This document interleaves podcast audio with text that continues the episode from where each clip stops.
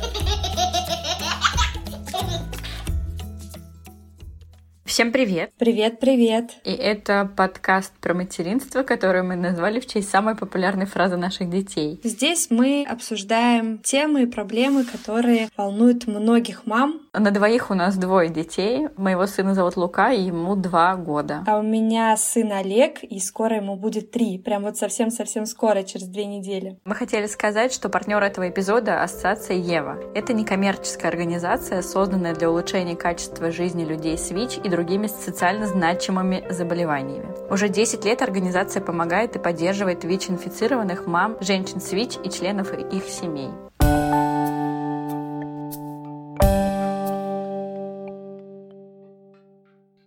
Ну что, пишут про то, что наш подкаст только про хорошее в материнстве, и мы все такие гладкие, четкие и обсуждаем только приятные темы. Ну, получите, распишитесь. В прошлый раз мы обсуждали пострадовую депрессию, а сегодня мы будем обсуждать эмоциональное выгорание в материнстве. Да, кстати, как мы узнали с прошлого эпизода, это тоже относится к ментальным расстройствам, и об этом тоже очень важно говорить. Поэтому мы сегодня поделимся своим опытом, как мы проживали эти состояния, что нам помогало, и проживаем до сих пор, да, Карин? Да, я как раз хотела сказать, что удивительно, ну, если бы мы этот эпизод записывали вчера, Боюсь, что это был бы просто мой монолог на 40 минут, потому что вчера мне было очень тяжело, но сегодня выполнила несколько пунктиков из своего списка, как мне себя вытащить из этого состояния, и я сегодня гораздо бодрее. Так что нашим слушателям повезло. Когда ты чувствуешь, что у тебя наступило эмоциональное выгорание, как ты понимаешь, что это оно? Очень просто. На самом деле это сложно не понять, что это оно, но мне сразу не хочется ничего делать, и все, что я делаю, дается мне с большим-большим трудом. Какие-то обычные вещи, на которые я обычно не трачу усилий, то в эти моменты мне становится очень тяжело. Угу. Я как раз перед нашим эпизодом читала про то, как обнаружили этот синдром, твоя любимая Людмила Петрановская рассказывает, что впервые этот синдром обнаружили в Америке в 70-х годах. Его обнаружили у людей, которые занимались такой хелперской профессией, то есть которые помогали людям. Это врачи, педагоги, психологи и так далее. И как это получилось? В Америке в 70-х годах подавалась специальная служба поддержки, в которую набирали самых мотивированных работников, самых активных, самых разговорчивых и mm-hmm. так далее. Но через пару лет с этими людьми бац, и что-то случилось случалось. Клиенты начинали на них жаловаться, работники начинали хамить, они перестали быть внимательными, их помощи сложно было дождаться. На самом деле это классический случай эмоционального выгорания. И у мам это происходит постоянно. Угу. Я еще хотела тебе рассказать про синдром эмоционального выгорания. Я слышала, но впервые я на себе это ощутила именно в тот момент, когда я стала мамой. Угу. Не так давно я поняла, почему. Дело в том, что когда я училась или работала, вся твоя жизнь посвящена тебе. Ты делаешь все на благо себе. Ты работаешь. Не нравится работа? Я очень просто делаю. Меняла работу, как только я уставала от одной работы, я переходила к другой. И все в моей прошлой жизни до материнства было основано на том, что какие-то вещи приносили мне мне удовольствие. Угу. Я путешествовала, я ходила на шопинг, я все делала для себя. То есть я постоянно пополняла вот этот сосуд ресурсными для себя состояниями. А когда ты становишься мамой, не мне тебе рассказывать. Ты прекрасно знаешь о том, что вдруг появляется человек, ради которого ты немного забиваешь на себя. Ну, и да. это происходит постоянно. Когда мы с тобой работали, мы знали, что у нас есть пятница, у нас есть вечера, где мы можем, ну, в любом случае лечь на диван и ничего не делать, да? А когда ты мама, ты нужна 24 часа в сутки. И ты понимаешь, пятница это или понедельник, у тебя не будет в любой момент возможности лечь на диван или включить телевизор и что-то там смотреть. То есть я подумала, что, возможно, вот это состояние, оно возникает от того, что я не могу просто принадлежать самой себе в какие-то моменты, в которые мне это необходимо. Скорее всего, я прочитала сегодня про то, что что у любого эмоционального выгорания, в том числе у эмоционального выгорания у мам, существует четыре стадии. Первая стадия, она самая приятная, это стадия мобилизации, когда мы на работе, начинаем новый проект, или если мы говорим про ребенка, когда беременность прошла гладко, роды прошли хорошо, и в угу. самом начале и я и ты были такими родителями эндорфиновыми, знаешь, да, у тебя да, все да. новое, все классно, тебе хочется постоянно развлекать ребенка, постоянно с ним заниматься, состояние счастья и наслаждения. Но потом недосып, усталость угу. накапливаются, и начинается вторая стадия эмоционального выгорания. Это стадия выживания. Вот мне кажется, на стадии выживания находятся примерно все родители. Эта стадия характеризуется тем, что человек все еще много работает. В нашем случае мама, она продолжает жить, она продолжает не досыпать, она продолжает делать все по своему плану. Но эти сложные периоды, они потом сменяются какими-то простыми неудачами, успехами. И человек как-то удачно балансирует на этой стадии выживания. В этот момент просто мы понимаем, что забота о ребенке нас уже не так вдохновляет, но, в принципе, это терпимо. И вот я понимаю, что я на стадии выживания нахожусь достаточно долго. Угу. Потому что у тебя что-то не так происходит, ты бац, я не знаю, пошла с подружкой в кафе, выпила по бокалу розе. И тебе стало легче. Ты обратно вернулась домой, где-то поднабралась энергии. Угу. А третья стадия — это стадия невыдерживания. Нагрузка на родителя не снижается. Ты также продолжаешь не досыпать. Также продолжаешь постоянно быть с ребенком одна 24 на 7. И появляется вот это ощущение «мама на нуле». Ты прекрасно знаешь, что я очень часто пишу эту фразу, что uh-huh. все, сегодня я на нуле. У меня это получается в тот момент, когда я понимала, что мне нужна помощь, но я подумала, ну вот еще денька два я в таком же ритме, а вот потом на выходные я пойду куда-то одна. Угу. А вдруг на выходные не получается сходить, потому что мы всегда знаем, что в материнстве это все непредсказуемо. И все. И в этот момент что-то стоит упустить. И действительно, очень часто именно в этой третьей стадии появляется нервное истощение, сильная очень усталость, начинаются какие-то проблемы со сном, проблемы с настроением. И последняя, четвертая стадия, до которой я не рекомендую доходить никому, и надеюсь, что я до нее не доходила, это стадия деформации. Тебе становится угу. вдруг все равно на своего ребенка. То есть он кричит, тебе все равно, вот как будто у тебя что-то выключает. Это хорошо, если тебе просто все равно на его плач, но у некоторых мам это может выражаться тем, что они хотят причинить вред своему ребенку, как-то его откинуть, уйти от него подальше, не слышать его. И мама может поступать даже жестко со своим ребенком, но этого не замечать. Конечно, вот когда человек чувствует, что он на стадии деформации, то все уже рекомендуют обратиться к психотерапевту, потому что эта стадия на самом деле как-то может сглаживаться с помощью медикаментов. Да, я, конечно, так подробно не изучала все эти стадии, но я чувствовала по себе. Вот э, мне тяжелее всего было в первый год э, моего материнства, я тебе уже говорила про это. 24 часа в сутки, 7 дней в неделю, суббота, понедельник, я всегда была рядом с ним. И, конечно, это иногда давалось мне очень тяжело. Знаешь, периоды, когда ребенок не спит ночью, когда у него режутся зубы, когда это происходит изо дня в день конечно, накапливается усталость. Я четко понимала, что я уже близка к третьей стадии, когда ребенок просыпался после дневного сна или после утреннего сна, а в моей голове мелькала мысль, поскорее бы он заснул снова. Как только у меня это появлялось, я понимала, что все, потому что я отдыхала, отдыхаю, и еще фиг знает, сколько времени буду отдыхать только во время сна своего ребенка, угу. потому что у меня тоже нет возможности сейчас куда-то уйти, уехать, отдать ребенка и отдыхать. И как только у меня эти мысли появляются, что мне в тягость с ним проводить его время бодрствования, то все, я понимала, что моя батарейка как мама, как человека заканчивается. Угу. Ты знаешь, я понимала, что если я встаю с утра, у меня ноги ватные, что у угу. меня просто нету сил даже приготовить себе кофе, последние силы уходят на приготовление каши для ребенка, тогда я понимала, что все, все, все, все, что-то нужно сейчас с этим делать, нужно как-то выходить из этой ситуации. И вот был период, когда ребенку было 8 месяцев, я уже говорила как-то про него. Настолько мне было тяжело просто собрать себя с утра, просто встать с кровати, что я включала, да, на какое-то время, там, на 15-20 минут мультики и просто приводила себя в чувство, знаешь, по одному открывала глаза, там, знаешь, руки поднимала. Ну, просто физически мне было очень тяжело, именно физически с собой как-то совладать. И ты права, что ты ждешь каждого сна ребенка, чтобы хоть как-то там отдохнуть и побыть наедине с собой. Мне кажется, каждой маме важно вот понять свое вот это состояние, чтобы это предотвратить в будущем. Это правда очень важно знать себя, в какой момент ты теряешь заряд батареи для mm-hmm. того, чтобы предотвратить совсем уж какой-то кризис. Я думаю, что тоже каждая мама от незнания могла запустить себя до там тяжелого состояния.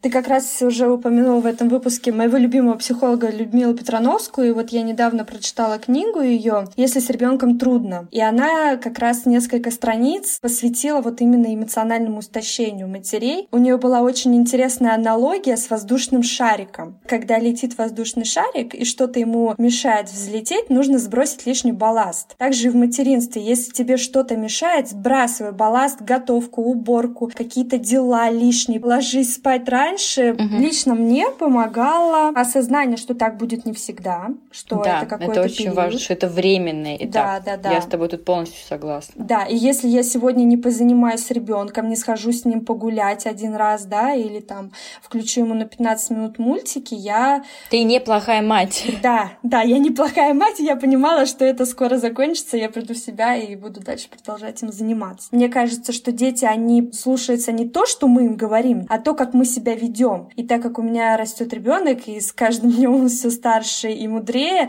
я бы хотела, чтобы он наблюдал картину, как мама с папой умеет заботиться о себе, и чтобы впоследствии он тоже умел заботиться о себе в том числе. И вот как раз забота о своем внутреннем состоянии, когда мама не в ресурсе, и мама хочет побыть наедине с папой, и, допустим, на выходные оставила ребенка с бабушкой, с дедушкой, мне кажется, ты, может быть, не согласна с этим, но мне так видится, что это вот правильный вектор. Ребенок должен наблюдать, что родители заботятся о себе. Почему я не согласна? Я вообще считаю, что ребенку в первую очередь нужно видеть любовь родителей друг к другу, а уж потом к себе, потому что если он этого не видит, ему будет очень сложно и себя полюбить. Угу. Как раз про помощь себе я тоже считаю, что очень важно. Действительно, сейчас я так часто для себя делаю, я просто себе повторяю, что это временный этап. И да, может быть, эту неделю я не буду, как бешеная мама, заниматься многими там развивашками, клеить, лепить, рисовать. Эту неделю я где-то дам себе позалипать в телефоне, пока мой ребенок сам себя как-либо развлекает, но и я буду таким образом накапливать ресурс. Второе, что мне кажется важно понимать каждой маме на этапе эмоционального выгорания, что она неплохая мать. Плохим матерям эмоциональное выгорание неведомо, потому что оно возникает лишь у тех, кто много сил и энергии вкладывает в своих детей. Мне кажется, это важно понимать, потому что у меня такое было, что вот я плохая мама, я сегодня вместо двух раз в день с ребенком погуляла один раз, я сразу начинаю себя винить, а потом это очень классная мысль, что действительно только хорошие мамы испытывают эмоциональное выгорание, потому что мы очень много сил и энергии тратим на своих детей тоже важный пункт — это признавать моменты выгорания или близкие к ним. Мы уже с тобой про это поговорили, что их важно mm-hmm. действительно как-то чекать и понимать, что ты вот на грани. А потом мне в определенный момент жизни очень сильно помог список того, что меня радует. Я просто взяла в один вечер и написала список из 50 пунктов. Это на самом деле очень полезно составить список из дел, которые реально приносят удовольствие или ресурс. И важно помнить потом, что на одно нелюбимое дело, которое ты делаешь в течение дня, должно угу. приходиться как минимум одно, а лучше два любимых дела. Угу. Например, я не люблю готовить. Это ни для кого не секрет. Я правда не люблю готовить. По идее, я должна на одну готовку сделать один звонок подруге, например, потому что это мое ресурсное дело. Я люблю разговаривать с подругами угу. и прочитать 50 страниц любимой книги. Естественно, я это делаю вообще не всегда, как ты понимаешь, да? Угу. Но это очень важно себя так поддерживать, особенно в сложные моменты. Например, как сейчас моменты изоляции у многих мам, полной изоляции. Угу. И действительно важно делать какие-то ресурсные для себя дела. Я прям всем советую составить этот список. Так ты понимаешь, чем ты можешь себе помочь. Ты можешь в любой момент открыть страницу и понять, ой, а вот это мне приносит удовольствие. А почему бы мне вечером взять этим и не заняться? Я еще, конечно, угу. рекомендую планировать день с ребенком, семейный день, и обязательно включать туда одно какое-то дело, радостное дело для мамы. Но я сама так давно не делаю. Наверное, поэтому я часто выгораю. Про то, что нужно прогнозировать моменты выгорания, мы с тобой поговорили. И да, наверное, очень важно просить помощи у близких. Угу. Вчера мне было совсем плохо. Ты это знаешь. У нас вчера была стойная переписка, когда я просто могла бы ей без конца ныть, но не стала. И сегодня мы поехали к морю. И, конечно, я сейчас разговариваю с совершенно другим человеком, потому что вчера планирую этот выпуск, у меня был вот такой список, что я расскажу, как я пожалуюсь, как я буду жаловаться на свою жизнь, чтобы все наши слушатели на меня пожалели, чтобы ты меня пожалела. А сейчас я приехала с моря и такая,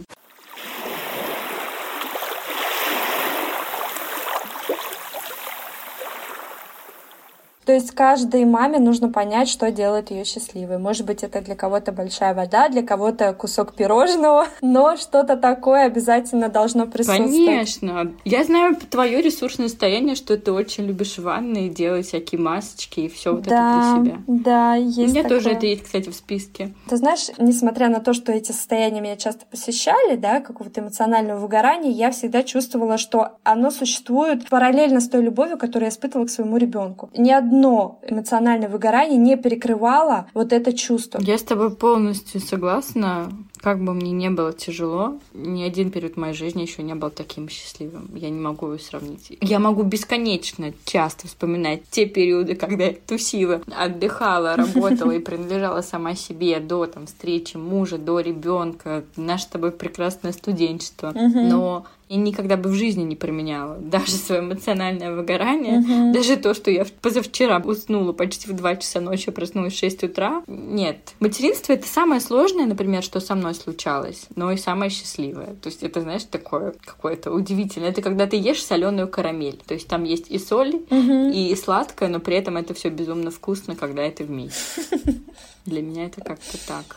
Главное помнить, что это временно. Угу. Мне это так помогает. Нереально. Потому что когда я первый раз столкнулась с этим эмоциональным выгоранием, я думала, все, я поняла, про что пишут все женщины в Инстаграме. А в моем случае я столкнулась с этим спустя год моего материнства. Мы с тобой про это не сказали, какое у нас разное в этом плане материнство. Я, значит, да. до года просто с ума сходила от вот этих вот э, наплывов эмоциональных. Карина начала это испытывать я после года. Я вообще не понимала всех женщин, которые жалуются на материнство, и своей подруги, у которой еще нет пока детей, я говорила, Наташ, а что они все ноют? Я не поняла, это же так прекрасно. На самом деле, я думаю, что первый год я просто отдыхала от работы. Ты, бац, такая домашняя хозяйка, и все это так легко и классно. Потом это накрывать, понимаешь, что это отпуск, и он что-то затягивается, и это уже не uh-huh. отпуск. Я, например, до декрета никогда в жизни так долго не была дома, потому что uh-huh. это всегда утро, позавтракал, убежал куда-то, вечером приехал, лег спать. А тут, когда ты уже год сидишь дома, пару раз в неделю куда-либо выходя, конечно, это сложно. И меня накрыло даже после года и двух, наверное, года и трех, а в год mm-hmm. и шесть у меня был просто пик. Я в прошлом эпизоде рассказывала, у меня случилась постлактационная депрессия, и мне было очень тяжело. Но первый год я просто была на каких-то эндорфинах и всех гормонах возможных счастья, радости. И мне нужно было делать второго ребенка абсолютно точно в первый год потому что сейчас я просто не знаю, когда я смогу под это подписаться. Тяжело именно с психологической точки зрения. Тебе хочется побыстрее выйти в социум, на работу, или тебе тяжело, потому что ребенок стал более требовательный, более активный, тебе нужно больше времени ему уделять? Все вместе, потому что вместе. как раз в первый год я очень много времени могла уделять себе, потому что он очень много спал, Угу. Причем он очень часто спал на груди. И в этот момент я прекрасно смотрела сериалы на английском языке, ставила себе галочку, что я не теряю английский язык. Я читала много книг, я смотрела кучу сериалов. Это был год, когда я постоянно пополняла свой ресурс. А потом все. То есть у меня сейчас у ребенка один сон. В этот один сон, ты сама знаешь, я пытаюсь успеть вообще сделать все дела мира, я ничего не успеваю. И мне и с ребенком нелегко, потому что у меня очень мало времени на себя, и ребенок у меня очень требовательный и мало проводит времени без мамы. И мне хочется заниматься чем-то, кроме материнства. Угу. Я еще помню, спасалась улицей. Везла коляску, мне как-то становилось легче. Я понимала, что улица меня спасет, если что-то меня, значит, напрягает. А если бы я была рядом со своими близкими, я бы очень часто оставляла ребенка, допустим, с нашими родителями и ходила с мужем вечер куда-то приятно проводить, потому что это тоже меня очень сильно наполняет энергией. Когда у нас появлялись такие моменты наедине с друг другом, я приходила вообще просто невероятно наполненной и готова была свернуть горы. Поэтому вот я, кстати, вот как одно из моих ресурсных дел, вот, скорее всего, свидание с мужем.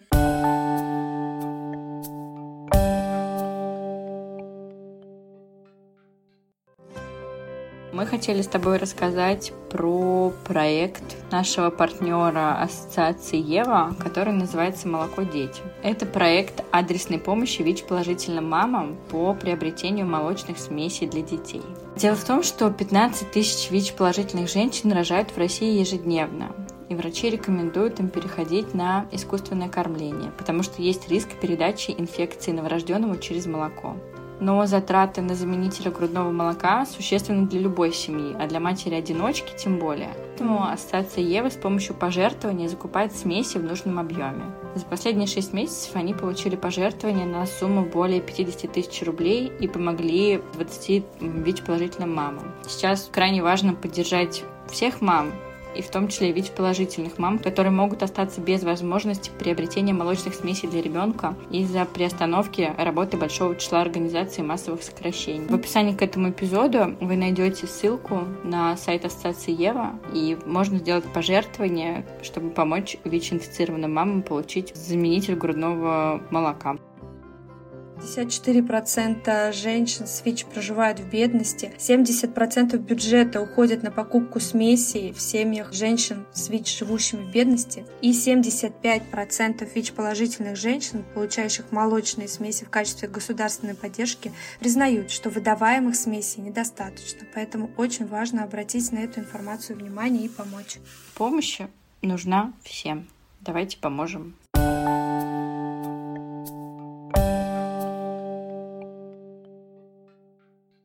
Думаю, что мы рассказали про все проявления нашего эмоционального выгорания и как мы с этим всем справлялись. Спасибо, что прослушали этот выпуск до конца. Подписывайтесь на наш инстаграм. Все ссылки есть в описании. И если вам понравился этот выпуск, не забудьте, пожалуйста, поставить 5 звезд. Не просто не забудьте, а пожалуйста, если у вас есть свободное время, и вы слушаете нас в Apple подкастах, поставьте 5 звезд, потому что у нас не было 3 недели, и для нас это очень-очень важно. Дальше у нас много интересных гостей. Оставайтесь с нами. Всем хорошего дня.